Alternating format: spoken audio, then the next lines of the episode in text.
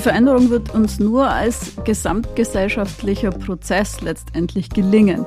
Und ähm, es geht nicht darum, den Lehrkräften da Vorwürfe zu machen, dass die mit dieser Heterogenität nicht umgehen können. Es ist ein wirklich komplexes Problem, sondern wir werden Veränderungen auch nur als partizipativen Prozess gestalten können weil einige Lehrkräfte, vor allem die schon etwas länger im Beruf sind, keine Ahnung von diesen Medien haben, was man denen auch gar nicht verübeln mag, sondern die Digitalität hat sich sehr schnell auch fortentwickelt und da bleiben einige auch links liegen und nicht nur Kinder oder SchülerInnen, sondern auch Lehrkräfte, die irgendwann dastehen und sagen, ich bin froh, wenn ich die Dokumentenkamera an und aus kriege und den Beamer äh, an und aus machen kann. Und das ist das Problem, was wir dann haben, dass Lehrkräfte das gar nicht vermitteln können. Auftrag Aufbruch. Der Podcast des Forum Bildung Digitalisierung. Herzlich willkommen zu einer neuen Episode von Auftrag Aufbruch. Ich bin Katja Weber. Super, dass ihr dabei seid. Wir sprechen in dieser Folge über Chancen und Teilhabegerechtigkeit in der Bildung. Schule soll ja in einer, sagen wir mal, idealen Welt nicht nur Stoff vermitteln oder auf Prüfungen vorbereiten, sondern größer gedacht auf das Leben in einer Demokratie. Und die lebt ja nun mal vom Mitmachen, vom Gestalten oder eben von Teilhabe. Wer aktiv gestaltet, wer Anteil hat und Anteil nimmt, statt passiv zu konsumieren, wird nicht nur mehr mitbestimmen können, wie sich unsere Gesellschaft entwickelt, was die eigene Rolle darin ist, sondern auch darüber hinaus mehr Chancen haben im Job beispielsweise. Und wir wollen in dieser Folge darüber sprechen, wie Schule Teilhabe ermöglichen und für Chancengerechtigkeit sorgen kann und natürlich auch ergründen, wieso sie das viel zu oft nicht macht. Wir haben zwei Menschen gefunden, die genau das aktiv beforschen und mit ihrer Arbeit zu mehr Gerechtigkeit oder zu mehr Teilhabegerechtigkeit beitragen wollen. Der eine ist Samuel Goldmann. Herzlich willkommen, Samuel. Hallo. Und die andere ist Uta Haug-Tumm. Ein herzliches Willkommen auch dir, Uta. Hallo. So, und ich stelle euch vielleicht ganz kurz vor und ihr ergänzt noch ein bisschen, was ihr wichtig findet oder was euch da fehlt. Samuel, über dich weiß ich, dass du auf die Gutenberg-Oberschule gehst in Berlin-Lichtenberg, 13. Klasse. Ich vermute, da wird es jetzt, also wir sind im September und zeichnen auf, da wird es jetzt mal so langsam stressig. Ja, langsam äh, beginnt schon die vorletzte Klausurenphase und mhm. zu Beginn des nächsten Kalenderjahres fangen dann schon die Abiturprüfungen mehr oder weniger an. Mhm. Trotzdem hast du dir die Zeit nehmen können, dich hier heute am frühen Nachmittag mit uns zu treffen. Selbstverständlich. Also es ist ja ein wichtiges Thema und ich glaube, dass man dafür auch genügend Aufmerksamkeit generieren muss. Du gehörst zum Vorstand des Landesschülerinnenausschusses in Berlin, also kurz gesagt zum LSA. Du koordinierst da die Bezirksschülerinnenausschüsse. Und ähm, da geht es jetzt mal um gar nicht so wenig Leute. Der LSA vertritt die etwa 350.000 Schülerinnen und Schüler in der Stadt gegenüber dem Senat, dem Abgeordnetenhaus, vielleicht auch den Lehrkräften, der Verwaltung, gegenüber den Eltern. Macht es Spaß? Ja, also es macht unglaublich viel Spaß. Ich bin damals äh, so ein bisschen reingerutscht äh, durch eine Freundin, die, äh, als ich Schulsprecher wurde äh, an meiner Schule, mich dazu irgendwie überzeugt hat, mal in den Bezirksschülerausschuss zu kommen, äh, da mich zu engagieren und dann irgendwie auch in den Landesschülerausschuss und auch den Landesschulbeirat. Und der LSA ist hat sich entwickelt. Also anfangs war es ein bunter Haufen, der einfach sich ein bisschen ausgetauscht hat zum Thema Bildung und auch Teilhabegerechtigkeit in der Bildung und in der Schule. Und über die Zeit wurden wir immer stärker auch präsent in der Presse, in der Verwaltung und der Politik. Und ich glaube, dass die Arbeit, die wir machen, sehr, sehr wichtig ist. Klar, sie frisst unglaublich viel Zeit, weil wir normalerweise sowieso zur Schule gehen und dann nachmittags, abends und nachts zusammensitzen und äh, Positionen erarbeiten, uns austauschen über Dinge, die wir verändern wollen. Und dafür kriegen wir halt keine Entschädigung, außer vielleicht äh, ein bisschen Anerkennung von Freunden, die sagen, ey, das macht ihr super. Aber selbst das ist eigentlich rar. Okay. Äh, wieso denn das? Die müssten sich doch freuen, oder? Ihr vertretet ja deren Anliegen. Ja, das Problem ist aber, dass uns niemand kennt. Also mhm. wir vertreten die ca. 350.000 SchülerInnen, aber uns kennt niemand, beziehungsweise nur die Leute, die mit in diesem Gremium sitzen oder es bis in den Bezirksschülerausschuss geschafft haben. Das Problem ist, die Gymnasien sind dabei sehr stark hinterher. Die integrierten Sekundarschulen äh, sind meist eher weniger gut strukturiert, auch wenn die Schulleitung nicht ordentlich hinterher ist oder die Pädagogin, die die Gesamtschülervertretung betreuen in den Schulen. Und ich glaube, dass man da definitiv ansetzen muss, um das noch zu stärken. Und was auch ein wichtiger Punkt ist, Grundschulen beispielsweise sind gar kein Teil von den Bezirksschülerinnenausschüssen und somit auch nicht vom Landesschülerausschuss. Mhm. Also wesentliche Aspekte des Schullebens äh, unterbeleuchtet, höre ich daraus. Uta, dich möchte ich auch vorstellen. Du bist Professorin für Grundschulpädagogik und Didaktik an der Ludwig-Maximilians-Universität München kennst also den Planet Grundschule gut und ich habe dich schon nicken sehen bei dem, was Samuel gerade ausgeführt hat, dass sozusagen die Grundschulen schon mal abgeschnitten sind von diesen Gremien und dieser repräsentativen Arbeit. Mhm, man denkt irgendwie, die Kinder sind noch klein, die können das noch gar nicht. Dabei muss man ihnen doch von Anfang an zeigen, dass sie ein ganz wichtiger Teil sind, dass sie ihr eigenes Lernen gestalten können, dass sie gemeinsam an wichtigen Aufgaben teilhaben können. Und dazu muss man natürlich das Lernen und Lernen grundsätzlich verändern. Und, und das wäre ein wichtiger Schritt, die Grundschulen hier mit einzusetzen und damit auch zu zeigen, hey, schaut mal, macht eure Kinder fit, damit die an solchen Gremien auch teilhaben können. Noch ein bisschen was zu deiner Arbeit. Ich habe mir natürlich deine Präsenz angeguckt auf der Website der MU. Ähm, Schwerpunkte hast du einige, ich nenne mal nur zwei. Lehren und Lernen in der Kultur der Digitalität und Schultransformation. Ich glaube, das passt vielleicht beides ganz gut was, zu dem, was wir heute zu besprechen haben. Aber ich weiß auch, dass du mal Grundschullehrerin warst. Das war dein erster heißer Berufswunsch, ne? Ja, es war wirklich mein erster heißer Berufswunsch. Ich bin mit fünf in die Schule gekommen. Ich war irgendwie, ja, mir war langweilig, keine Ahnung. Ich auch. Ja, schau. Und ähm, und ich habe mir da so meine Klassenkameraden angeguckt und, und mir ist aufgefallen, dass da irgendwie unterschiedliche Voraussetzungen sind. Also ich erinnere mich an ein Mädchen, das hat mit vielen Geschwistern in einem sehr kleinen Haus gewohnt. Und ich bin dann tatsächlich äh, an den Schreibtisch meines Vaters gegangen, habe so ein sehr langes Lineal geholt und habe Linien gemacht und habe dann da so, so Schwungübungen und erste Buchstaben zum Nachfahren da ähm, zusammengestellt, habe sie in ein großes Kuvert gepackt und dann heimlich bei dieser Klassenkameradin unterm Türschlitz, also unter, unter der Gartentür durchgeschoben. Okay, also du warst äh, ja, sozusagen schon so eine Miniaturlehrerin. Mir, ich dachte mir, da muss man irgendwas tun, weil, weil so, wie ich das da sehe, mhm. wird es nichts. Mhm. Wenn Schule gut klappt, wird ja genau das befördert. Mhm. Also, dass äh, nicht von vorne abgesendet wird auf die 30 Kinder, mhm. sondern in kleinen Gruppen vielleicht die, die das was da unterrichtet wird, schon drauf haben, in mhm. ihren Worten altersgerecht für ihre mhm. Peers übersetzen. Das hast du da schon antizipiert. Ja, irgendwie so eine Form des adaptiven Angebots. Ich habe dann auch noch ein paar Sticker aufs Blatt geklebt, weil ich gedacht habe, das macht dir vielleicht Spaß. Und ähm, wir haben dann sehr gelacht. Ich wollte es eigentlich anonym machen, aber kurz vor, vor der Abgabe habe ich doch noch meinen Namen draufgeschrieben. Mhm. Und das war im Nachhinein, dachte ich mir, ein Fehler, weil das Mädchen kam dann mit ihrer großen Schwester und hat bei uns geklingelt und die hat das nicht so richtig verstanden. Die fanden das irgendwie übergriffig. Also warum mhm. hatten die da uns was unter der Tür durchgeschoben? Mhm. Und ich habe mich dann versteckt, weil ich wollte das gar nicht so wirklich dann ausdiskutieren. Und meine Mutter hat gelacht, die hat das natürlich verstanden, was mhm. da gelaufen ist und hat die dann weggeschickt und hat gesagt, ja, also alles gut.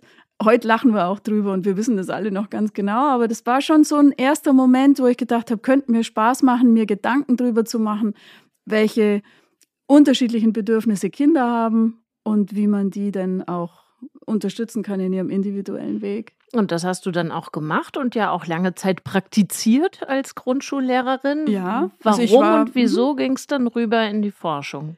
Also ich habe früh Kinder bekommen, eigene, und war irgendwie so damit ganz glücklich in diesem in diesem Kinderuniversum, also vormittags in der Grundschule, am Nachmittag ging es gerade so weiter und man hat da ja auch dann ein, ein, Gefühl dafür, wenn man eigene Kinder hat. Also ich war eigentlich so in diesem, diesem Kosmos Grundschule ähm, schon drin, habe mir das dann ja auch tatsächlich dann als, als Studiengang ausgesucht ähm, und war dann acht Jahre Grundschullehrerin und dann dachte ich mir, ja, da könnte es vielleicht noch was anderes geben. Mein Schulrat hat dann gesagt, Sie können hier weiterhin lustige Sachen in Ihrem Klassenzimmer machen, aber vielleicht sollten Sie auch anderen davon erzählen.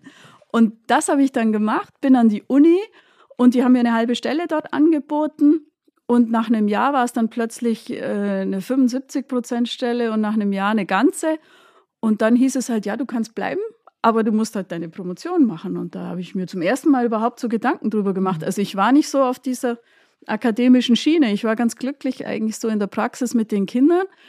Aber gerade dieser mediale Bereich, der war mir immer schon sehr wichtig und da sich dann auch wirklich wissenschaftlich damit auseinanderzusetzen, auf Basis aber auch der eigenen Erfahrungen aus der Praxis, das war für mich sehr rund und das trägt mich eigentlich auch bis heute, wenn ich äh, Forschungsprojekte gestalte. Ich mache dann auch viel mit äh, Design-Based Research. Also ich schaue mir nicht an, wo kann ich die Daten von rechts nach links schieben, ohne das jetzt zu verurteilen. Aber mir ist es schon auch wichtig, dass hier wirklich auch eine enge Wissenschaftspraxiskommunikation ist. Also dass mit dem, was ich da erforsche, auch was verändert werden kann. Dass ich sagen kann, schaut her, das kommt raus.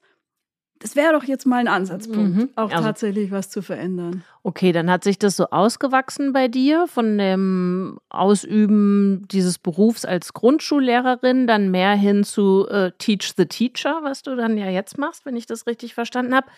Jetzt lasst uns vielleicht nochmal auf den Begriff oder die Überschrift dieser Ausgabe gucken. Es gibt ja eigentlich verschiedene Begriffe, mit denen man das beschreiben kann, worüber wir reden wollen. Das hat auch, auch jeweils, finde ich, einen anderen Zungenschlag. Manche reden von Chancengerechtigkeit, manche von Chancengleichheit. Teilhabe, habe ich auch schon gesagt, oder Teilhabe, Gerechtigkeit, Fairness höre ich auch oft. Womit arbeitest du, Samuel, wenn du diesen Zusammenhang, dem wir uns jetzt widmen wollen, beschreiben willst?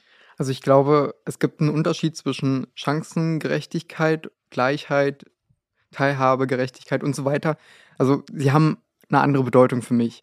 Ähm, ich persönlich arbeite am liebsten in Bezug auf Chance eher mit dem Begriff Chancengerechtigkeit, mhm. weil ich der Meinung bin, dass jeder ähnliche Möglichkeiten haben sollte, äh, ja, etwas zu erreichen. Und damit meine ich nicht die gleichen Chancen, weil jeder braucht unterschiedliche, um sich weiterzuentwickeln und persönlich auch weiterzuentwickeln. Und ich glaube, dass das eben der Unterschied zwischen Gleichheit und Gerechtigkeit ist.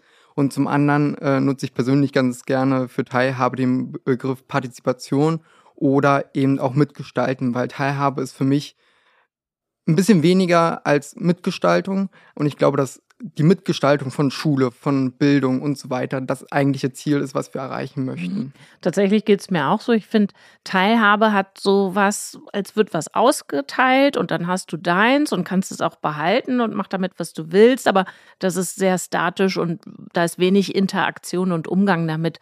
Wie ist es bei dir, Uta? Mit welchen Begriffen arbeitest du, wenn es um diesen Zusammenhang geht? Also man muss im wissenschaftlichen Diskurs immer so ein bisschen aufpassen, dass man nicht ewig auf diesen Begriffen rumreitet und dann tatsächlich irgendwie das Eigentliche vergisst. Ich finde es gut, wenn man sich den Begriff der Chance überhaupt mal anschaut. Was ist denn eine Chance? Also das ist zum einen, ich beziehe mich da auf Giesinger, der sagt, das ist zum einen eine Gelegenheit, aber zum anderen eben auch die Wahrscheinlichkeit, ob diese Gelegenheit genutzt werden kann. Und die ist sehr unterschiedlich. Also Chancengleichheit wäre dann hergestellt, wenn bei allen Kindern jetzt im schulischen Kontext die Wahrscheinlichkeit identisch wäre, diese Gelegenheit für den Bildungserfolg zu nutzen. Und das ist ja definitiv nie der Fall. Also eine Chancengleichheit in der Schule werden wir so nicht erreichen können. Was wir aber ähm, den Kindern ermöglichen können, anzuknüpfen an ihre ganz unterschiedlichen Vorerfahrungen und adaptiv Angebote zu machen, um ihnen zu ihrem oder auf dem, ihrem individuellen Bildungsweg sie dabei bestmöglich zu unterstützen. Und das wäre dann aus meiner Sicht auch eine Form der Gerechtigkeit. Okay, dann halten wir das auch noch fest. Also Chance als so eine Mischung von Gelegenheit und Wahrscheinlichkeit und Schule eigentlich als die Institution, die versucht, beides zu erhöhen. Hm, jetzt müssen wir für die Shownotes nochmal klären, wer ist nochmal Giesinger? Äh, Johannes Giesinger mhm. ist aus Zürich, Universität, glaube ich. Bin ich mir nicht sicher. Gibt es einen tollen Text von ihm zum Thema Bildungsgerechtigkeit. Und wer sich da interessiert, einfach mal googeln. Giesinger Bildungsgerechtigkeit. Ja, packen wir beim Podcast dazu genau. und verlinken das dann mhm. auf jeden Fall. Jetzt beginnen wir gerne diesen Podcast mit einem Dings, also mit einer ganz gegenständlichen Angelegenheit, die die Gäste mitbringen. Und ich weiß nicht, was ihr dabei habt. Würde es aber gerne mal sehen. Uta, fang an. Ich sehe, du hast schon in der Hand. Ach, ein gebasteltes Mikrofon. Ja, ich habe ein, ein aufblasbares Mikro dabei, ja. ähm, weil das ist eigentlich so mein, mein Ursprung auch aus der Grundschule. Ich habe meinen Unterricht damals als Radiosendung gestaltet. Aha. Das war so zu Beginn der 2000er. Da hatte Radio noch einen ganz anderen Stellenwert als heute. Und ich konnte die Kinder sehr gut motivieren, indem wir uns als Redaktionsteam gesehen haben. Also wir hatten immer irgendwie den aktuellen Auftrag, ein aktuelles Thema, mit Bezug natürlich zum Lehrplan, also aus dem HSU-Bereich, Heimat- und Sachunterricht. Beispielsweise waren wir ähm, dran, eine Waldsendung zu drehen. Wir waren aber auch mal beim FC Bayern und haben eine Fußballsendung gedreht oder Reise in den eigenen Körper.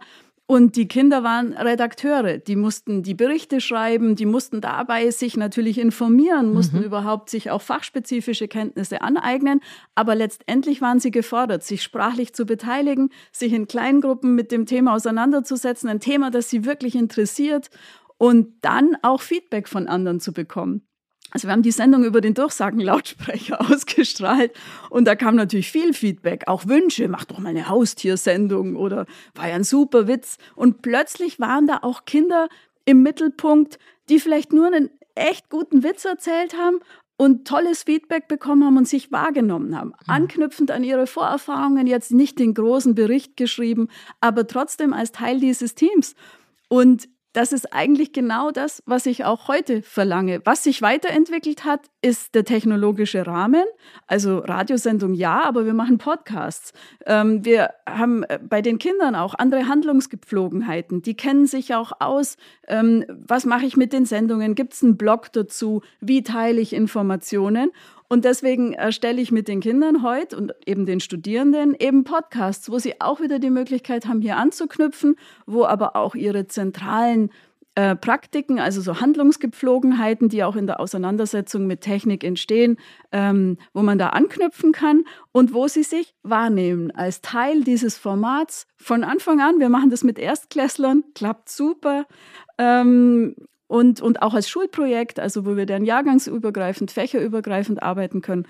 Und um zu meinem Dings zurückzukommen, deswegen dieses Mikro, weil wir hatten damals, Anfang der 2000er, nicht genug Mikros. Ich mhm. habe mal ein bisschen Geld gehabt von der Schule und dann habe ich halt hier diese aufblasbaren Teile ähm, noch besorgt.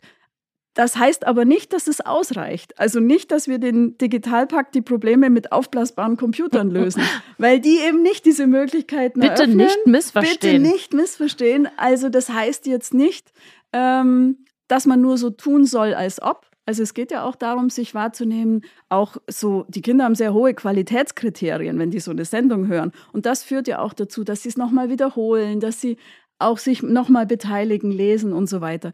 Also das braucht natürlich echte Geräte, aber gerade für so ein Interview, das mal schnell gehen muss und mhm. so. Genau, und für das, das Herstellen einer Als-Ob-Situation funktioniert es ja auf jeden auf Fall. Jeden und Fall. was mir natürlich auch gut gefällt bei dem, was du ausgeführt hast, ist, dass man dann auch nicht mehr im Stundenplan suchen muss nach den 45 Minuten, wo man die Medienkompetenz reinquetscht, weil genau. die in dieser Art der Arbeit einfach subkutan mitläuft. Jetzt bin ich gespannt, Samuel, was du dabei hast. Ja, ich habe ein bisschen stärker um die Ecke gedacht. Äh, ich bin persönlich seit Jahren äh, sehr großer Harry Potter-Fan und habe deswegen einen Zauberstab mitgebracht. Ah, und ähm, ich muss sagen, der wird hier äh, gerade aus einer mit Samt ausgeschlagenen Schatulle genommen. Ja, äh, dazu eine kleine Geschichte. Äh, geht in eine ähnliche Richtung wie das, was du schon gesagt hattest, Uta. Ähm, ich bin als kleiner Junge das erste Mal in Berührung gekommen mit einem alternativen Lernort, würde ich schon benennen und zwar das FEZ Berlin. Mhm. Das liegt in Treptow-Köpenick. Äh, für die Leute, die in Berlin leben, kennen das vielleicht. Ferien- und Erholungszentrum oder so heißt Freizeit- das, ne? und Erholungszentrum. Freizeit, mhm. Genau, die machen in den Ferien immer große Veranstaltungen für Kinder und Jugendliche, vor allem Kinder. Und da gab es in den Winterferien lange Zeit, äh, das ist jetzt leider eingeschlafen aus markenrechtlichen Gründen und so weiter, das Zauberschloss, was so ein Harry Potter Abklatsch-Event war. Und da wurde das Fez in eine Schule verwandelt. Und dass da wurden Inhalte aus dem normalen Unterricht eigentlich spielerisch mit Verknüpfung zur Zaubererwelt, sage ich mal, äh, verknüpft. Zum Beispiel Biologie wurde anhand von äh, Zauberermedizin erklärt oder Zaubertränke und Chemie dann auch über Zaubertränke und so weiter. Und äh, das finde ich einfach eine gute Art und Weise, Wissen zu vermitteln. Zwar war es dann auch eher mit Fokus auf diesen spielerischen Aspekt und diesen Unterhaltungsaspekt. Aber ich glaube, das ist eine unglaubliche Entwicklung auch für mich selbst als Person und auch für das, was ich selbst als Ziele mir gesetzt habe, äh, einen unglaublichen Mehrwert gebracht habe. Und deswegen habe ich das mitgebracht, um auch so ein bisschen um die Ecke zu denken. Oh, sehr schön. Alles beides. Bitte keinen der unverzeihlichen Flüche jetzt damit ausführen. Ich gebe mir Mühe. Okay. Das ähm, bei einigen Themen schwierig. Jetzt kommst du aber gerade nicht aus irgendeiner magischen Schule, sondern aus einer ganz realen. Ich habe es eingangs gesagt, 13. Klasse, also kurz vor Ladenschluss an der Gutenberg Oberschule. Wo hast du denn da heute erlebt, dass Schule, dass Unterrichtsinhalte so gedacht werden, wie du es da im FEZ erlebt hast, also andockend an eine Lebenswelt, die Jugendliche oder junge Erwachsene in eurem Fall betrifft. Wo ging es da heute um Chancengerechtigkeit und darum, Schule anders zu denken als herkömmlich? Also, was sich, glaube ich, mittlerweile schon etabliert hat in der Schule, sind Formate wie Podcasts, Erklärvideos und so weiter. Das gehört irgendwie schon so ein bisschen mit dazu. Ähm, wir müssen auch bis nächste Woche in Deutsch einen Podcast über den Vormärz machen, mhm. äh, um uns mit der Epoche ein bisschen auseinanderzusetzen, um dann eben Dinge wie zum Beispiel Wojciech oder so zu analysieren. Äh, aber ich glaube, dass man da noch ein bisschen intensiver dran arbeiten müsste, weil es wird oft gesagt, bitte erstellt einen Podcast, wie ist euch überlassen, ihr seid die jungen Menschen, die das eigentlich ihr hört können. Doch Podcast. Genau. Und dann setzt man sich irgendwie hin mit einem Handy, äh, drückt auf Aufnahme, quatscht ein bisschen miteinander. Aber es ist nicht das, was es eigentlich bewirken soll. Und ich glaube, dass man da stärker ansetzen müsste, auch diese Medienkompetenz nicht nur vorauszusetzen, sondern auch zu, lehr zu lehren. Also ich weiß nicht, wie es bei euch war.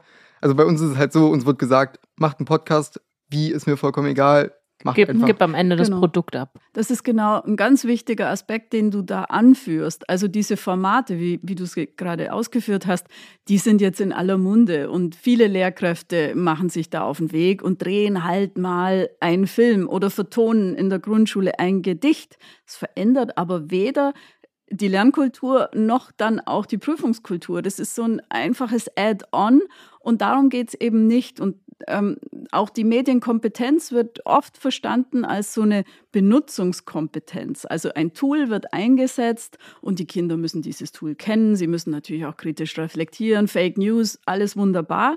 Aber worum es eigentlich geht, ist, dass der Unterricht so verändert wird, dass Kinder in diesen veränderten Prozessen Kompetenzen erwerben, die sie brauchen, um mit zunehmender Komplexität umzugehen. Zumal, entschuldige, dass ich reinkretsche, mhm. da ja wahrscheinlich auch ganz unterschiedliche Voraussetzungen herrschen, weil das eine Kind ist fit mit Podcast oder anderen Anforderungen und die anderen haben keinen Dunst. Ganz genau, ja. Und das ist, dann sind wir an dem Punkt der Chancen.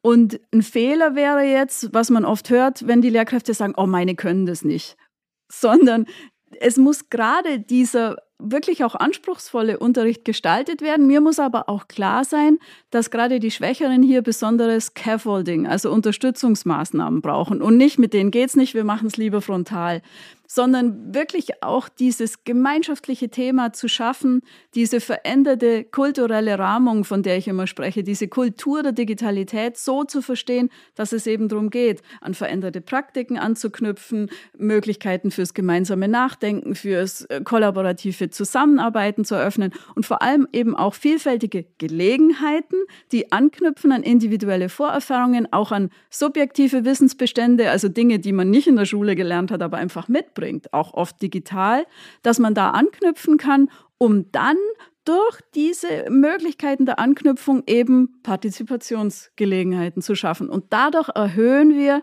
die Wahrscheinlichkeit, dass eben die Gelegenheit genutzt wird. Wenn ich in der Schule sage, ja, wir machen einen Podcast, das ist doch total chancengerecht, weil da kann ja doch jeder, vor allem die, die nicht gern lesen, sondern vielleicht eher hören, gut teilnehmen. So einfach ist es eben nicht. Die Wahrscheinlichkeit wird erst dann erhöht, wenn ich sie auch entsprechend unterstütze und ihnen eben hier auch ähm, ganz konkrete Hilfen ihnen an die Hand gebe. Und auch die Möglichkeiten bieten. Also wir haben auch Lehrkräfte, die zum Beispiel von vornherein sagen, es ist okay, wenn die Mikroqualität nicht optimal ist. Also wenn man nicht mit einem Studiomikrofon wie wir jetzt aufnehmen, sondern äh, mit dem Handy oder so. Aber andere Lehrkräfte setzen das voraus. Und dann ist man wieder an dem Punkt, Wie, wo man die setzen voraus, dass ihr euch für ja. 390 Euro oder ein Profi-Mikro kauft? Oder äh, es gibt ja auch Jugendfunkhäuser hier in Berlin, ich weiß nicht, wie es in München ist, äh, dass wir da hinfahren und uns einen Raum mieten für eine Stunde oder so.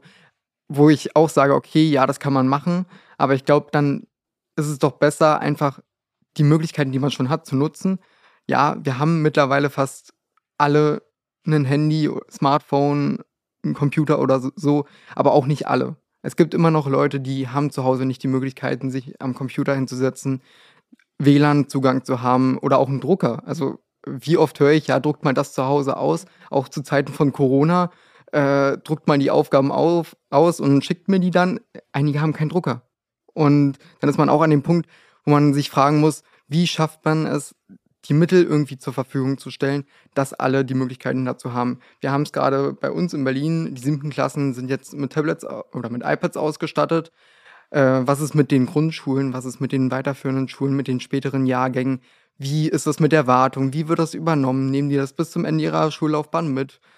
Oder wenn ein Schulwechsel ansteht von der Sekundarstufe 1 zur 2, mhm. wie wird damit umgegangen? Also das sind Fragen, die einfach noch nicht geklärt sind. Was ja extrem erstaunlich ist, weil egal in welche Studie zum Thema Bildung in Deutschland du guckst, wirst du lesen, dass in kaum einem anderen Land Herkunft und Bildungserfolg so eng verknüpft sind wie bei uns. Also schon im Grundschulalter tatsächlich, wo man denkt, da geht es doch eigentlich für alle plus minus erst los, zeigen sich dann schon die entsprechenden Lernrückstände von einem Jahrgang oder vielleicht sogar zweien. Und es ist total platt, aber leider ja auch recht zutreffend, wenn man sagt, das Kind aus dem Akademikerhaushalt, das wird Abi machen, das wird mit hoher Wahrscheinlichkeit studieren. Und Kinder, deren Eltern keinen hohen Status haben, die bleiben dann dreimal so oft ohne Schulabschluss wie die Kinder aus einem anderen Elternhaus. Wieso, also jede Studie sagt uns das, fast jährlich kommen die. Wieso erkennen wir das Problem nicht. Und das Problem hast du, Samuel, ja gerade beschrieben.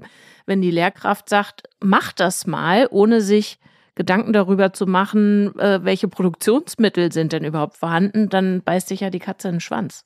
Ja, und das ist eben genau dieser Rattenschwanz, der überall dranhängt. Und dann ist man wieder am Anfang. Äh, ich bin selbst aus einem familiären Umfeld, was nicht besonders reich war. Äh, trotzdem mache ich Abitur und möchte Lehramt studieren.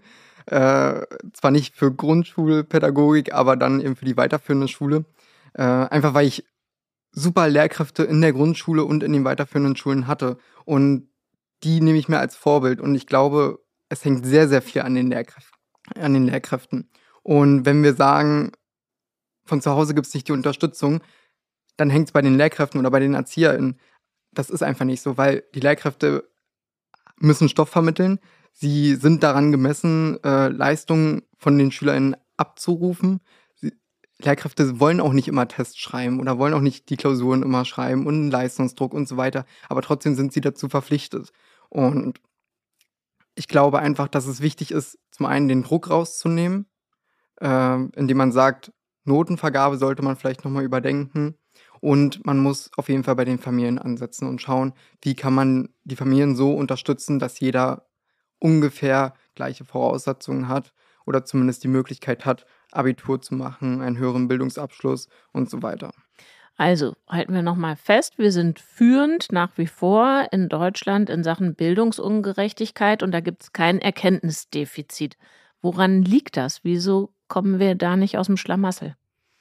Ich denke, es ist gar nicht so einfach, diese Erkenntnisse dann auch in der Praxis richtig zu deuten und auch so umzusetzen, dass tatsächlich äh, bei den Kindern ein durchschlagender Erfolg sich zeigt. Wobei wir jetzt schon auch auf dem Weg sind, zu erkennen, wo wir nicht so gut sind. Also was wir gerade in der Grundschule verstärkt brauchen, ist Diagnosekompetenz bei Lehrkräften. Wir brauchen eine saubere Ausgangsdiagnose und dann auch eben daran abgestimmt, nicht eine Note zu den Tests, die gemacht werden, sondern eine Ausgangsdiagnose, auf die dann auch adaptive Angebote folgen. Und das von der ersten Klasse an, am besten auch die Ausgangsdiagnose noch früher, weil es steht und fällt sehr viel, was den Bildungserfolg angeht, mit Sprache. Da geht es jetzt gar nicht mal nur um Kinder mit nicht deutscher Erstsprache, auch ähm, auch deutsche Kinder klaffen, was den Wortschatz angeht, zu Beginn des ersten Schuljahres um 1500 Wörter auseinander. Und das holen die natürlich nicht so schnell auf. Und das liegt in erster Linie dran, was sie in den ersten fünf, sechs Jahren erlebt haben. Also viele wachsen halt mit äh, drei Wortsätzen auf. Komm mal her, geh ins Bett, was soll das? Wie schaut es aus? Also da kann natürlich dann gerade was äh, komplizierte Passivkonstruktionen oder ähm, ein Umgang eben mit Fachbegriffen, was das angeht, nicht auf eine Basis zurückgegriffen werden, wie, wie bei Kindern, mit denen man sich eben intensiv auseinandergesetzt hat. Und das schafft massiv unterschiedliche Ausgangsvoraussetzungen. Und ähm, was wir da eben brauchen, ist ein Fokus auf Ausgangsdiagnose, eine Anpassung auf äh, individuelles individuelles Lernen. Das heißt aber nicht, dass die Grundschulen nur noch Orte dieses individuellen Übens sein sollten, weil das wäre zu kurz gedacht. Was wir dann darüber hinaus brauchen, sind natürlich auch Möglichkeiten, diese Kompetenzen, diese individuellen Kompetenzen im Rahmen gemeinschaftlicher Prozesse umsetzen zu können. Also im fächerübergreifenden, auch im jahrgangsübergreifenden Unterricht, ähm, wo Lehrkräfte sich gemeinsam auf den Weg machen, auch sich Gedanken zu machen, wie können wir hier an gemeinschaftlichen Projekten arbeiten, wie äh, können wir beispielsweise zum Thema Wald eine Radiosendung drehen, wir können wir Erklärfilme drehen, aber auch die, die analoge Begegnung natürlich erleben, uns im Blätterhaufen wälzen, aber dann vielleicht auch ein eigenes Buch erstellen, auch mit analogen Büchern uns auseinanderzusetzen, vielleicht thematisch passend, aber gleichzeitig auch Kindersuchmaschinen kennenlernen, indem man sich informiert. Also diese vielfältigen Zu- und Umgangsweisen zu analogen wie digitalen Medien wirklich so als Unterrichtsprinzip in, in einem anregenden Setting zu gestalten. Und was damit natürlich einhergeht, mit diesem veränderten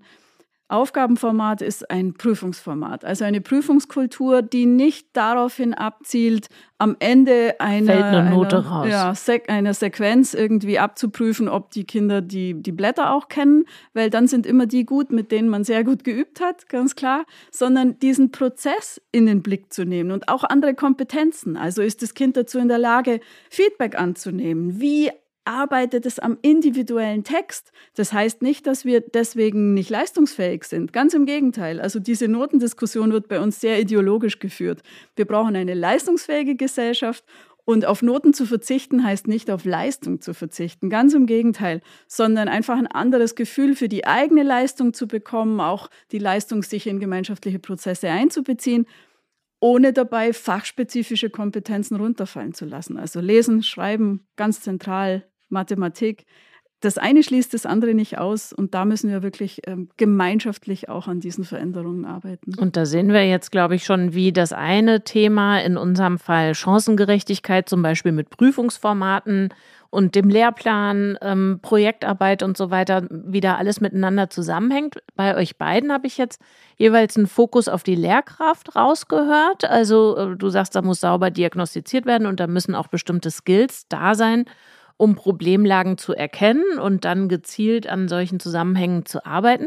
Bei dir, Samuel, habe ich auch rausgehört, na, du willst es aber auch nicht alles den Lehrkräften hinschieben, dass die jetzt hier äh, Not und Elend äh, der Schulstruktur irgendwie ausbügeln müssen. Und ähm, ich frage mich ganz simpel, tatsächlich bist du ja als Kind an einer Schule schon manchmal aufgrund der geografischen Lage hinten dran, weil du halt nicht, keine Ahnung, am Schlachtensee zur Schule gehst, sondern in Neukölln und äh, drumrum die Lage so ist, wie sie ist, die sich dann auch auswirkt äh, auf das Schulleben, auf die Ausstattung mit Lehrkräften und so weiter. Sind es nicht letztlich auch sozialpolitische Fragen, die wir hier besprechen? Absolut. Also ich glaube, wenn wir was anderes sagen, äh, wäre das eine Lüge. Also klar wünscht man sich, dass in jedem Standort gleiche Voraussetzungen äh, herrschen würden. Aber wir haben es ja auch gemerkt, wir haben gerade einen Lehrkräftemangel und in Berlin auch besonders schlimm. Ich weiß, in anderen Bundesländern auch. Ich kann vor allem für Berlin reden. Und da ist es so, Lehrkräfte mussten teilweise oder wurden zugeordnet zu Schulen, damit ungefähr eine gleiche Verteilung an Lehrkräften an jeder Schule sind. Es wurde jetzt wieder aufgehoben. Okay, es hat sich ein bisschen verteilt. Aber es ist immer noch so, dass Lehrkräfte sehr, sehr ungern an Brennpunktschulen gehen, äh, die vor allem dann in Bezirken bei uns wie Neukölln, Kreuzberg äh, sich befinden. Und eher im westlichen Teil ist es so, dass da Lehrkräfte ja auf ihren Gymnasien sind und ein ruhiges Leben haben, SchülerInnen äh, da sitzen, die gerne zuhören, gerne lernen. Und ich glaube, dass man verstehen muss, welche Probleme haben die SchülerInnen und dann dementsprechend auch ansetzen. Also beispielsweise beim Gymnasium ist es meistens, in den meisten Fällen, äh, ich möchte jetzt nichts generalisieren oder so, aber ist es so, dass die Kinder sehr, sehr gerne lernen wollen oder ihre Eltern das wollen. Und in den ISSen ist es meistens so, dass man die SchülerInnen teilweise auch motivieren muss. Und ich glaube, dass man das irgendwie schafft, SchülerInnen das Lernen zu erleichtern, indem sie Spaß dran haben, ist, glaube ich, ein wichtiger Punkt. Und ja, das liegt hauptsächlich an der Lehrkraft. Aber ich glaube auch, die SchülerInnen müssen dann eben auch verstehen, dass Schule nicht nur anstrengend ist. Ja, es ist anstrengend. Ja, wir schreiben Arbeiten, Klausuren, Tests und so weiter und der Notendruck, alles Mögliche. Aber es ist ja trotzdem irgendwie eine Basis, die wir dann für uns selbst schaffen, um später im Leben entweder etwas zu erreichen oder auch am gesellschaftlichen Leben teilzuhaben. Wenn ich mich mit Leuten unterhalte, dann fällt es leichter, wenn man sowieso schon einen höheren Bildungsgrad hat, weil man viel mehr Themen besprechen kann, als wenn man vielleicht jetzt äh, nicht so einen hohen Bildungsgrad hat und dann in seiner eigenen Blase gefangen ist. Äh, und ich glaube, dass man mit Spaß am Lernen und Spaß an Bildung da rauskommen kann. Und ich glaube, dass jeder dann die Chance hat, irgendwie einen höheren Bildungsgrad zu erreichen. Und ich möchte auch gar nicht sagen, dass Leute, die nach der 10. Klasse, nach der 9. Klasse oder so abgehen, ja, weniger wert sind oder so, weil das ist einfach nicht so. Sie haben andere Kompetenzen und ich glaube, dass das zu fördern ist wichtig. Aber dann würde ich gerne nochmal die Schleife zurückdrehen zur Sozialpolitik, weil du, Uta, an der Stelle so nicktest. Ähm, welche Eingaben hättest du dazu zu machen, wie man diesen Veränderungsdruck, der ja nun mal auf Schule lastet, also da muss was passieren, wie man den wegkriegt von den Kollegien äh, hin sozusagen ins Systemische? Also die Veränderung wird uns nur als gesamtgesellschaftlicher Prozess letztendlich gelingen. Und ähm, es geht nicht darum, den Lehrkräften da Vorwürfe zu machen, dass die mit dieser Heterogenität nicht umgehen können. Es ist ein wirklich komplexes Problem, sondern wir werden Veränderungen auch nur als partizipativen Prozess gestalten können. Und das kann keine Lehrkraft allein, das kann auch keine Schule allein. Wir ähm, setzen jetzt aktuell ein Projekt um, wo wir ähm, Schulentwicklung gemeinsam gestalten wollen. Und zwar vernetzen wir da Grundschulen als Schulfamilie. Also wir versuchen da wirklich um ähm, eine systemische Kapazitätsveränderung. Also immer drei Schulen, drei Grundschulen bilden eine Schulfamilie. Es gibt regelmäßige Netzwerktreffen, Austauschtreffen, in denen sämtliche Akteure teilhaben. Also vor allem die Kinder, die Lehrkräfte, die Schulleitungen, aber auch Schulträger und Schulaufsicht, die man häufig außen vor lässt. Die müssen wissen, was, was braucht ihr eigentlich? Wie ist die Situation? Wie können wir euch unterstützen? Also allein auch der Begriff Schulaufsicht muss man auch überdenken. Es geht ja nicht zu beaufsichtigen, sondern eben zu unterstützen, auch die gegenseitigen Bedarfe, unterschiedlichen Darf Bedarfe. Darf ich da mal reinfragen? Ja. Diese drei Grundschulen, wie wählt ihr die aus? Liegen die alle in einem Bezirk oder extra gerade nicht, damit äh, dann auch äh, heterogene Ausgangslagen sich mal miteinander ins Vernehmen setzen? Interessanterweise haben wir die gar nicht ausgewählt, sondern die kamen auf uns zu. Das ist ein ganzer Bezirk im Landkreis Freising. Ähm, und ich habe da einen Vortrag gehalten, Schulentwicklung. Und dann kamen die und haben gesagt, ja, machen wir. Ja, wie machen die, macht ihr? Ja, also wir finden das alles gut, was sie da sagen. Und jetzt habe ich mich zusammengetan. Auch wir sind ein Team von mehreren Professorinnen. Das Konzept haben wir zu acht entwickelt, also deutschlandweit, acht Frauen. Und setzen das jetzt im Kleinen eben dort in Freising um. Und die Schulen wollten. Und das ist natürlich eine tolle Voraussetzung. Also die sagen, ja, begleitet uns. Und aus diesen ähm, Schulen haben wir jetzt eben diese kleinen Teams gebildet, die sich aber dann auch miteinander vernetzen. Und was auch noch dazu kommt, ähm, wir binden außerschulische AkteurInnen mit ein. Also außerschulische Lernorte, gerade im Kontext des Lehrermangels, spielen eine ganz wichtige Rolle. Also gerade auch der MINT-Bereich. Es gibt ja Makerspaces und aber auch Schulbibliotheken. Also wir haben AkteurInnen von außen mit dabei in diesen regelmäßigen Gesprächen. Und das Ziel ist, ähm, nach dem Beispiel des Roten Salons der Ernst-Reuter-Gemeinschaftsschule in Karlsruhe, die hat es zum ersten Mal entwickelt, der Schulleiter Micha Palesche. Daran haben wir uns orientiert und setzen diesen Roten Salon, so nennt es er, wir machen keine Ahnung, wie wir es nennen, aber dass eben die Quelle klar ist, setzen diese Termine regelmäßig um, damit die AkteurInnen in den Austausch kommen, dass die Kinder gehört werden. Und gemeinsam einigt man sich auf den nächsten Schritt. Manche Schulen haben kein Makerspace, die hätten sowas gern. Wie bespielen wir den? Wo kriegen wir das Geld her? Machen wir eine Tombola? Was macht ihr denn so? Und ganz konkret eine andere ähm, Gruppe wünscht sich äh, die Einbeziehung der, Schul oder der Bibliothek des Ortes. Da kommt dann eben eine Bibliothekarin dazu, macht Angebote.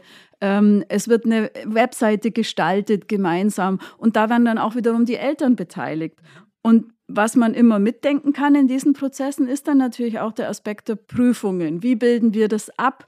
Weil es heißt ja immer oft, die Eltern wollen die Noten. Ja, weil sie es nicht anders kennen. Die Kinder wollen Noten, gute, weil es irgendwie lustig ist. Aber darum geht es ja nicht, sondern es geht darum zu verstehen, was ist mein, meine Entwicklung, wie gestalte ich die, wie kann ich mich hier individuell ähm, gemäß meiner Möglichkeiten einfach äh, weiter bewegen. Gibt es zu dem Roten Salon auch was zu lesen, was wir verlinken können? Das Bestimmt. Und also Anliegen des Podcasts ist ja auch eben gute Ideen ähm, auf, auf die Kette zu bringen und ähm, auszusenden, dass man nicht alles immer selber auf jeden erfinden Fall. muss. Micha Palesche, Roter Salon, ich denke, da ploppt einiges Da auf. gucken wir nach und packen es dann in die Show Notes. Jetzt hast du, Samuel, vorhin schon äh, so ein bisschen was über deine eigene Bildungsgeschichte und Herkunft gesagt und ich finde, das müssen wir auch alle drei tun in diesem Podcast, weil wir ja natürlich auch, ähm, du, Ute, hast gesagt, ähm, Chance ist so eine Mischung aus Gelegenheit und Wahrscheinlichkeit. Bei uns waren die offenbar irgendwie ganz günstig, die Voraussetzungen, weil wir jetzt äh, hier zu dritt denken, äh, ich für meinen Part, ich kann mir erlauben, Fragen zu dem Thema zu stellen. Ihr jeweils denkt, äh, ich kann dazu was sagen, ich habe Antworten. Du hast schon gesagt, irgendwie zu Hause war jetzt nicht Geld in Hülle und Fülle vorhanden, aber irgendwie bist du ja in dieses gestalten, mitreden wollen, hallo, ich habe dazu was zu sagen, reingekommen. Wie denn? Also du hattest vorhin angefangen mit, eine Freundin hat mich dann mit in den LSA genommen, als ich schon Schulsprecher war, aber ich schätze, davor liegt eine berufliche Karriere als Klassensprecher. Ja, mehr oder weniger. Das ist jetzt mein zehntes Jahr äh, an der Zahl als Klassen- oder Kurssprecher. Ähm, ja, also meine Mama ist alleinerziehend, mehr oder weniger. Äh, ja, ich habe Kontakt zu meinem Papa, aber hauptsächlich bin ich eben bei meiner Mama gewesen äh, die letzten Jahre. Und da hat man dann halt auch sehr viel mitbekommen. Und sie hat am Krankenhaus gearbeitet, also hat nicht irgendwie die große Firma oder macht das große Geld, sondern äh, sie hat sehr viel Liebe mir gegeben und sehr viel Zuneigung, sehr viel Aufmerksamkeit, wenn es um das Thema Bildung und Schule geht. Wir saßen abends zusammen, haben gelernt, haben gelacht und so haben sich die Sachen halt einfach bei mir eingeprägt. Und in der Grundschule war es dann so, äh, ich bin Klassensprecher geworden in der dritten Klasse. Das erste Mal hatten wir diese Warum? Wahl. Gab es einen Anlass? Irgendwas, was dich konkret genervt hat? Ähm, was wir hatten, waren sehr viele Klassenlehrkräfte, die gewechselt haben. Mhm. Also wir hatten in der ersten Klasse eine Klassenlehrerin, die war für ein Jahr da. In der zweiten hatten wir eine für ein paar Monate, die wurde dann schwanger. Dann hatten wir eine Übergangslehrkraft. Dann kam die, die schwanger war wieder, hatten wir die wieder. In der dritten Klasse hatten wir eine äh, Klassenlehrerin, die war eine Woche da. Wir haben einen Ausflug mit ihr gemacht. Äh, zum Teufelsberg oder so. Sie kam wieder, hat zwei Belehrungen mit uns gemacht. Am nächsten Tag haben wir sie nie wieder gesehen. Warum Äh, habt ihr euch so schrecklich aufgeführt ja. am Teufelsberg? Also ich muss sagen, wir waren wirklich eine schlimme Klasse. Ähm, wir waren auch sehr, sehr anstrengend, gebe ich wirklich, zu. Aber wir hatten auch viele Probleme in der Klasse und ich Mhm. glaube, dass das irgendwie in die Köpfe der Lehrkräfte zu bringen, mein Ziel war, weil wir waren alle aus unterschiedlichen Herkünften. Jeder hatte irgendwie sein Päckchen mitzutragen. Wir hatten ganz viele Leute, die nicht deutscher Herkunft waren oder wo die Eltern nicht deutscher Herkunft sind. Und das den Lehrern wirklich vor Augen zu führen und zu zeigen, sie wollen gar nichts Böses tun, sondern sie haben einfach ein Päckchen mit sich rumzuschleppen und wissen entweder nicht, wie man es ordentlich verarbeitet, um eben dann seinen Mehrwert draus zu ziehen, sondern brauchen eine Unterstützung. Und ich glaube, dass das so ein Punkt war, wo ich gesagt habe, da möchte ich vielleicht ansetzen. Und dann hat sich das irgendwie so entwickelt, dass ich dann äh, weiter Klassensprecher war. Hat irgendwie Spaß gemacht, sich äh, zu engagieren, äh, mit der Schulleitung sich auszutauschen, um die Schule ein bisschen besser zu gestalten. Und irgendwann war es dann so, dass ich gemerkt habe, dann kam ich in die siebte Klasse und dann habe ich gemerkt, oh, vielleicht Schulsprecher wäre vielleicht was Schönes, wo man wirklich was bewirken kann. Als Klassensprecher ist man das Sprachrohr der Klasse, klar. Ähm, man bleibt so im Klassenverband, kann aber nicht wirklich die Schule verändern als Einzelperson. Und da dachte ich mir, ich möchte die Schule, wo ich jetzt bin, verändern. Und das war äh, für die Sekundarstufe 1, also von 7 bis zur 10. Klasse, eine andere Schule als jetzt. die Alexander Puschkin Schule auch in Lichtenberg. Ähm, wirklich tolle Lehrkräfte und alles. Aber es gab so ein paar Probleme, die wir einfach strukturell hatten. Und ich glaube, dass das zu überwinden galt und wir dadurch auch eine bessere Schule wurden. Mhm. Und bessere wahrscheinlich Schulgemeinschaft, bessere Qualität an Bildung und auch bessere Strukturen in der Gesamtschülervertretung. Und das zu schaffen, hat mir ordentlich viel Spaß gemacht. Dadurch bin ich dann auch irgendwie in den Bezirksschülerausschuss gekommen, weil sich keiner dafür interessiert hat, da sich irgendwie zu engagieren. Das ist irgendein Treffen von SchülerInnen im Rathaus Lichtenberg. Äh, was ist das überhaupt? Kennt niemand? Und dann kam Corona und dann äh, kochte das sowieso im Bildungssystem absolut über. Und dann hat man sich halt abends immer mal getroffen, digital auf irgendwelchen Plattformen und hat ein bisschen gequatscht im Bezirksschülerausschuss, im Landesschülerausschuss. Und irgendwie hat sich das dann ergeben, dass man da sich mehr und mehr partizipiert hat, einfach weil man schon länger dabei war. Äh, jetzt, Learning ich, by doing. Genau. Und bei dir halte ich dann auch mal fest, also so wie du es geschildert hast, jetzt nicht finanziell auf Rosen gebettet, aber auf jeden Fall ein unterstützendes Zuhause und ganz viel Motivation von da und dann ja sowas wie so eine Selbstwirksamkeit erleben. Ne? Also ich kann tatsächlich was bezwecken hier in meiner Klasse oder an der Schule und macht Spaß zu verändern und zu sehen, das bringt dann auch was. Und wie, hm? vielleicht noch daran anknüpfend, irgendwann hat man auch ein Feedback bekommen, dass man das, was man macht, gut macht oder dass das dass die Auswirkungen positiv dass andere das sind. auch merken. Äh, so bin ich zum Beispiel jetzt auch Vorsitzender vom Landesschulbeirat geworden, als höchstes Mitwirkungsgremium in Berlin, als Beratungsgremium von der Senatsverwaltung äh, für Bildung, Jugend und Familie bei uns. Und dass man da auch dadurch irgendwie Anerkennung bekommt, nicht nur durch äh, Preise, die manchmal verliehen werden oder äh, irgendwelche Leute, die auf einen zukommen, sagen, oh, äh, schön, dass du dich engagierst. Ja, das kommt manchmal auch nicht von Herzen, merkt man einfach. Und manchmal ist es einfach so, ja, schön, dass du dich engagierst, aber Schüler in Perspektive mal ein bisschen ruhig halten und schön, dass ihr da seid, aber ihr habt nicht wirklich Ahnung. Und ich glaube, mittlerweile haben wir es geschafft, dass vor allem in Berlin äh, die Schüler in Perspektive auch ziemlich hochgehangen wird im Senat und auch im Abgeordnetenhaus. Wie war das bei dir, Uta, zu Hause? Also ähm, bist du Professorin oder warst du Grundschullehrerin in zwölfter Generation mit einer langen Ahnengalerie? Ich bin tatsächlich kein Lehrerinnenkind, man sagt nicht so lebenslänglich Pausenhof. Ähm, nein, also ich komme aus einem Akademikerhaushalt und ich habe eine sehr ähm, inspirierende lustige feministische Mutter, die mich von klein auf schon gefordert hat, also meine Meinung zu sagen, mich gegen meine großen Brüder durchzusetzen. Also das war überlebenswichtig. Also ah, du bist daher, auch eine kleine Schwester. Ich, ich bin eine kleine mhm. Schwester mhm. und das war schon hart an der Grenze, also was da so im Alltag passiert. Und man muss sich durchsetzen und man muss seine Meinung sagen. Und ich glaube, das hat mich schon auch, auch geprägt. Aber wir hatten es gut und wir, wir waren gern Kind und waren sehr verspielt und das merkt man auch meinen Brüdern heute noch an. Also wir, wir sind immer irgendwie noch so klein, wenn wir uns wieder sehen.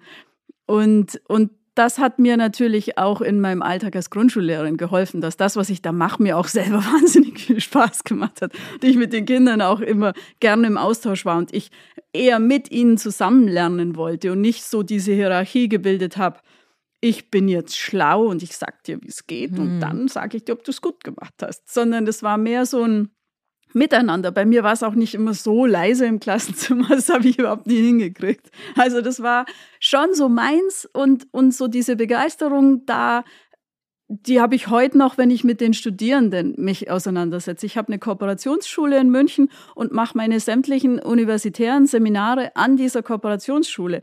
Es ist ein Lernhauskonzept, steckt da dahinter, also eine veränderte pädagogische Architektur, ein tolles Team, das einfach dieses äh, veränderte Lernen und Lernen auch schon umsetzt, innovativ ist und die Studierenden sehen dann halt auch wirklich Schule, die nicht so ist, wie sie es selber erlebt haben. Mhm. Das ist oftmals ein Problem in erster Linie junge Frauen, die aus der Schule kommen, wenig Neues gesehen haben, dann so ein bisschen studieren bei uns. Das verändert ja so die Vorstellung von Schule und Unterricht nicht wirklich. Dann gehen die ins Dienstagspraktikum.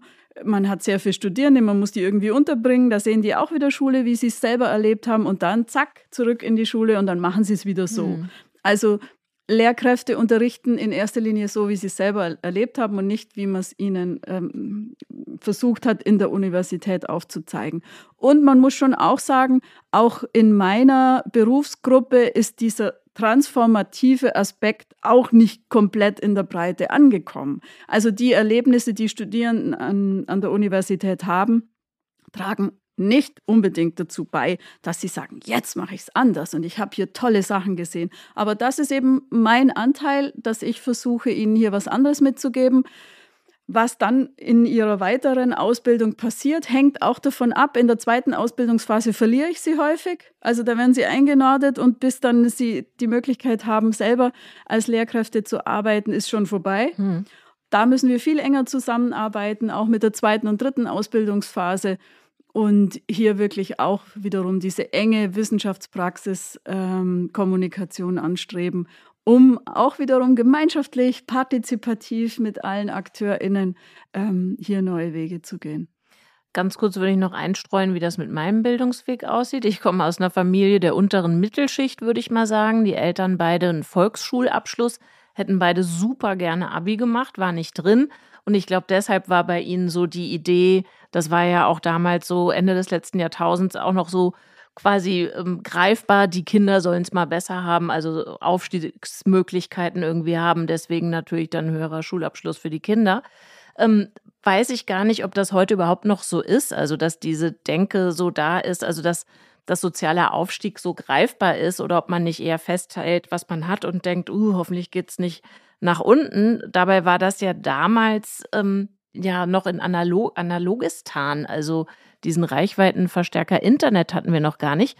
Und damit würde ich jetzt gern langsam nochmal explizit zur Digitalität kommen, die in ganz vielen von dem, was ihr gesagt habt, schon drin steckte. Aber wenn man das jetzt nochmal unter das Mikroskop legt, Uta, was hat Chancengerechtigkeit mit Digitalität zu tun? Eigentlich doch erstmal nichts. Doch sehr viel. Also worum geht's? Wir wollen Lehr- und Lernprozesse gestalten unter den Bedingungen dieser veränderten Kultur der Digitalität. Vielleicht noch mal mhm. ganz kurz, was ist das überhaupt? Ähm, oftmals wird der Begriff mit dem, mit äh, dem Begriff der Digitalisierung gleichgesetzt. Das hängt schon zusammen. Aber seit etwa gut 20 Jahren haben wir einen fortlaufenden Digitalisierungsprozess, also Technologien, die sich weiterentwickeln. Aber das ist ja nicht alles, sondern damit einher geht ein ganz einschneidender kultureller Wandel. Also Menschen kommunizieren anders, äh, informieren sich auf andere Art und Weise, tauschen sich aus, gestalten auch kulturelle Prozesse auf andere Art und Weise.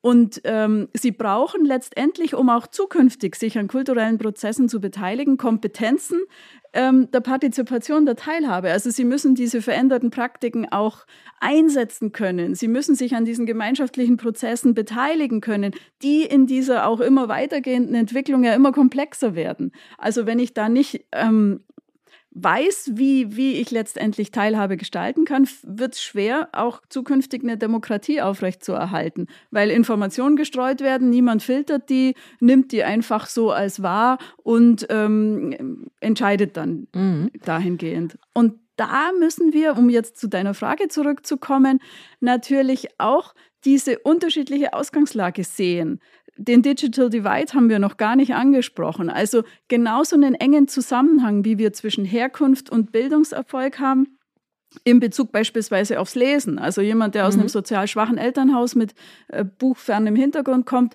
hat eine geringere Lesekompetenz. Interessanterweise ist im Umgang mit digitalen Medien genauso. Also aus einem bildungsfernen Elternhaus ähm, oftmals sind Geräte vorhanden. Also dieser sogenannte First äh, Level Divide ist gar nicht so groß. Also Geräte sind vielleicht vorhanden, aber die Medienaneignung, die Erziehung, der Umgang unterscheidet sich. Also während in den einen Familien ähm, Medien eher so als Konsumenten genutzt werden, also ich schaue mir was an, ich ziehe mir irgendwas rein, dattel Computerspiele, habe ich natürlich in anderen Familien schon viel stärker diesen informativen Charakter und dann eben auch daraus ergibt sich die Fähigkeit, diese äh, Kompetenzen und diese auch digitale Medien für den eigenen Bildungserfolg einzusetzen. Das wäre dann der Third Level Divide. Und wo wir besonders starke Passungsprobleme, schulische Passungsprobleme haben, sind auf der zweiten Ebene. Also diese unterschiedliche Art der Aneignung, die unterschiedliche Erziehung und dann da natürlich auch als Folge die unterschiedliche Ausgangslage in Bezug auf den Umgang mit digitalen Medien, die findet in der Schule kaum Berücksichtigung. Also tatsächlich ein konkretes Beispiel aus meinem Umfeld dazu, auf diesem zweiten Level, glaube ich, exakt ist, dass eine, ähm, ein Kind seine Klasse verlassen hat oder verlassen musste, um sich zu schützen vor Cybermobbing, was da eben abging in einer WhatsApp-Gruppe, in der das Kind noch nicht mal Mitglied war. Und ähm, insofern, äh, ja, denke ich dann doch gerne hier an meinen Co-Host äh, Jöran, der sagt, äh, Digitalität ist ein Verstärker. Also gute Ideen werden verstärkt, schlechte Ideen werden verstärkt. In dem Fall, an den ich mich jetzt erinnere, war das, war Exklusion und Ausschluss die Folge davon und jede Menge Kummer.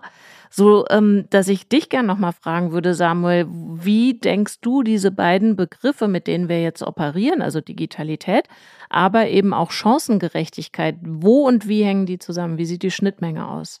Ja, sie hängen ganz, ganz stark zusammen. Also äh, was das andere Extrem ist von dem, was ich vorhin schon äh, kurz benannt hatte, dass kaum, also dass nicht alle Leute irgendwie digitale Medien zu Hause haben. Klar, anderes Extrem, ich, wir haben unseren Schulhof und unser Schulgebäude äh, auch mit einer Grundschule nebenan und nutzen auch die Grundschule teilweise mit. Und vor einem Jahr war das, äh, da habe ich zwei GrundschülerInnen gesehen, äh, die standen vor dem Schulgebäude äh, mit einem Smartphone in der Hand, was größer war als ihr Gesicht. Und da dachte ich mir schon, okay, wo sind wir hier angekommen? Und habe mich gefragt, wissen die überhaupt, wie man damit umgeht oder wie man das nutzen kann?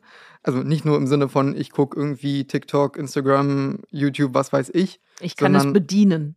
Sondern ich kann wirklich auch sinnvolle Dinge damit machen, im Sinne von, ich schaue mir vielleicht an, wie man äh, etwas zu Hause machen kann, wie zum Beispiel, äh, wie koche ich das und das. Das kann man ja mittlerweile auch schon über Tutorials bei YouTube machen oder auf TikTok oder so und so die Medien zu nutzen, beispielsweise, um Selbstständigkeit sich anzueignen.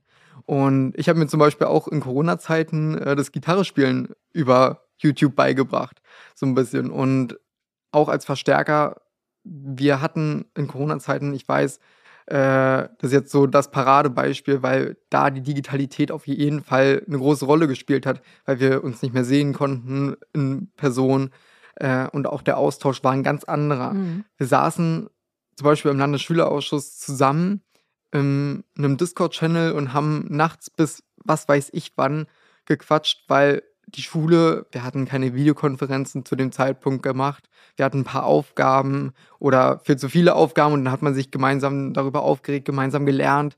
Das war ein ganz anderes Leben sogar, würde ich sagen, weil wir hatten Zeit für andere Dinge, obwohl wir auch gemeinsam gelernt haben in verschiedenen Gruppen, von anderen Schulen, von anderen Jahrgängen sogar.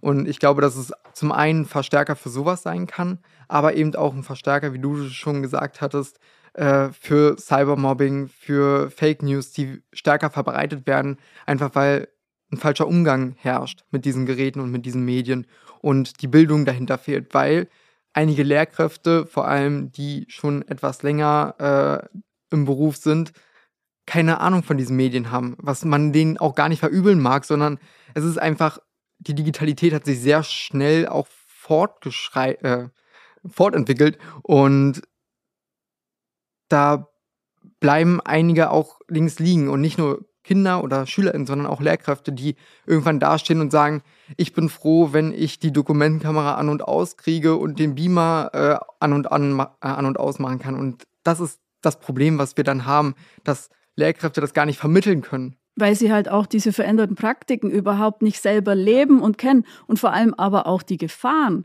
Also ich setze die Medien in der Grundschule nicht ein, um, weil ich einen, einen, einen, frühen Umgang mit digitalen Medien irgendwie toll finde. Also es muss einem völlig klar sein, dass das eine auch höchst gefährliche, manipulative äh, Welt ist, auf die ich Kinder nur zu einer gewissen Weise vorbereiten kann. Aber ich muss als ganz zentralen Aspekt natürlich auch immer Resilienz mitdenken. Und da hätte ich auch nochmal den Bogen äh, gern gespannt zu diesen veränderten Lehr- und Lernprozessen und einer veränderten Prüfungskultur.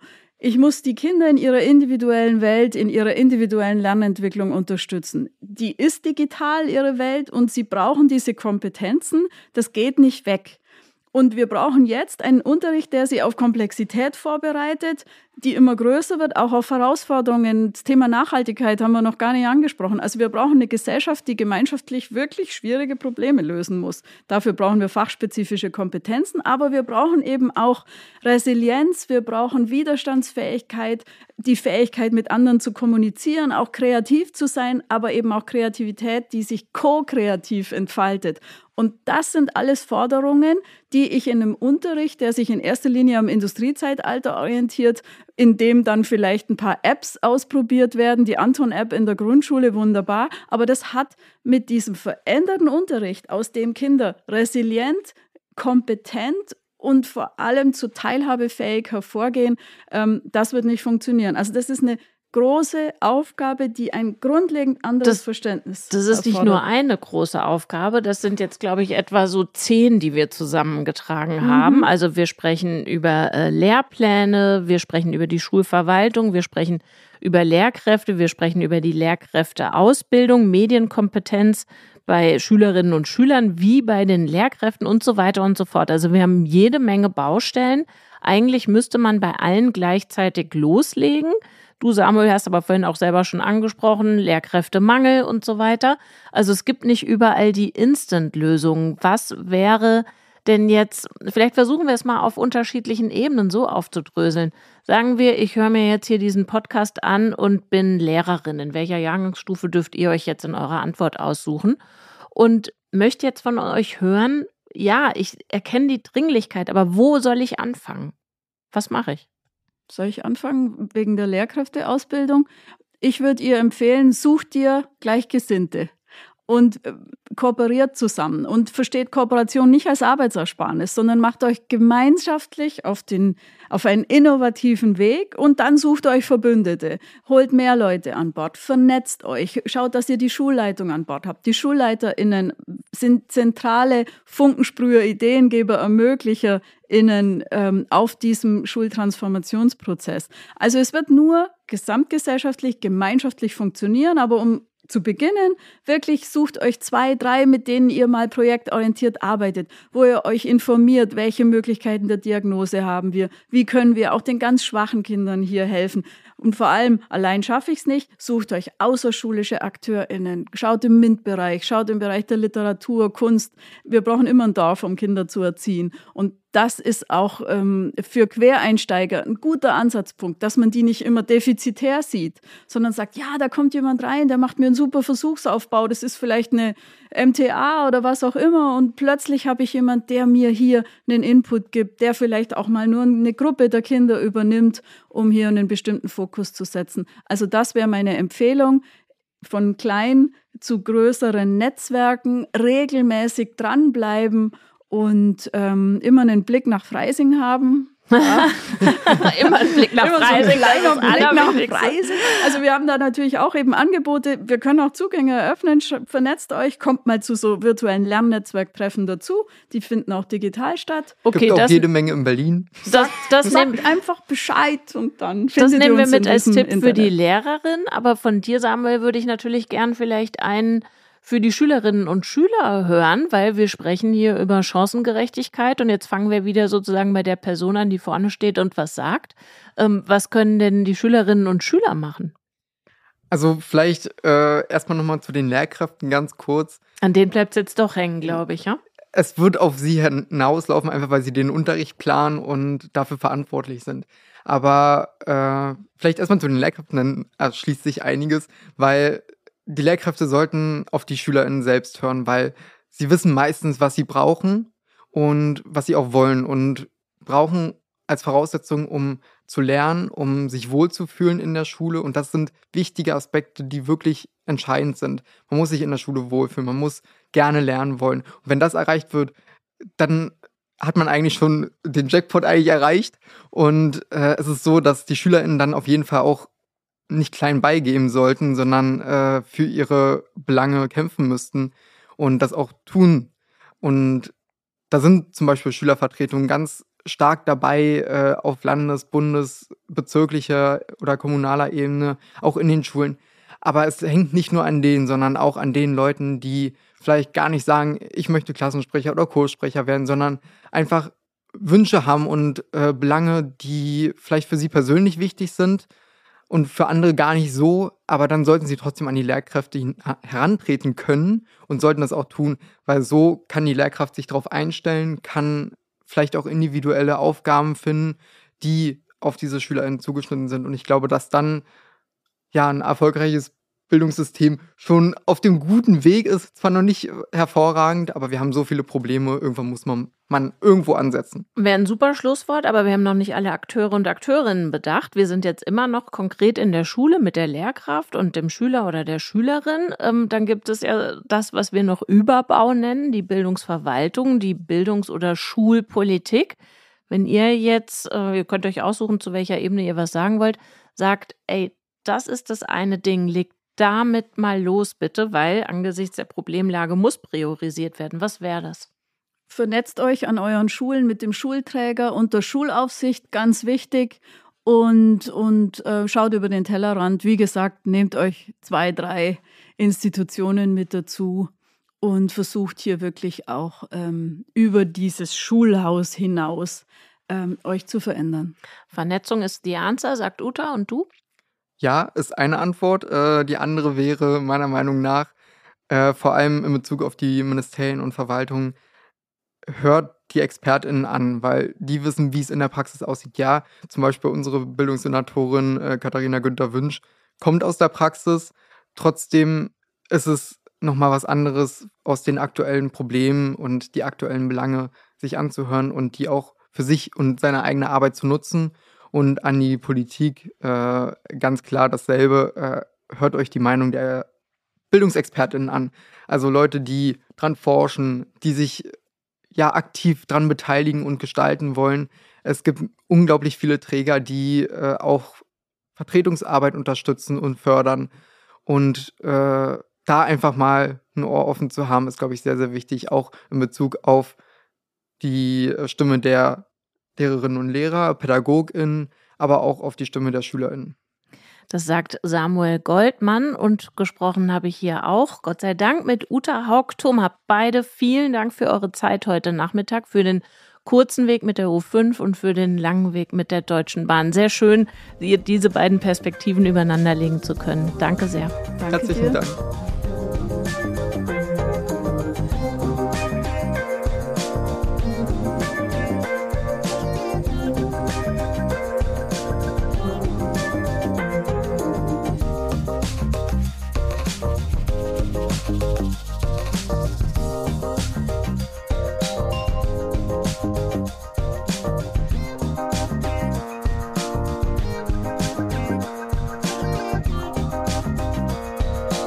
Falls Ihnen der Podcast gefallen hat, finden Sie weitere Folgen auf allen bekannten Podcast-Portalen. Wir freuen uns auch über Ihr Feedback und Sie können uns jederzeit gerne eine Bewertung hinterlassen. Weiterführende Informationen und Links finden Sie unter magazin.forumbd.de. Vielen Dank fürs Zuhören und bis bald.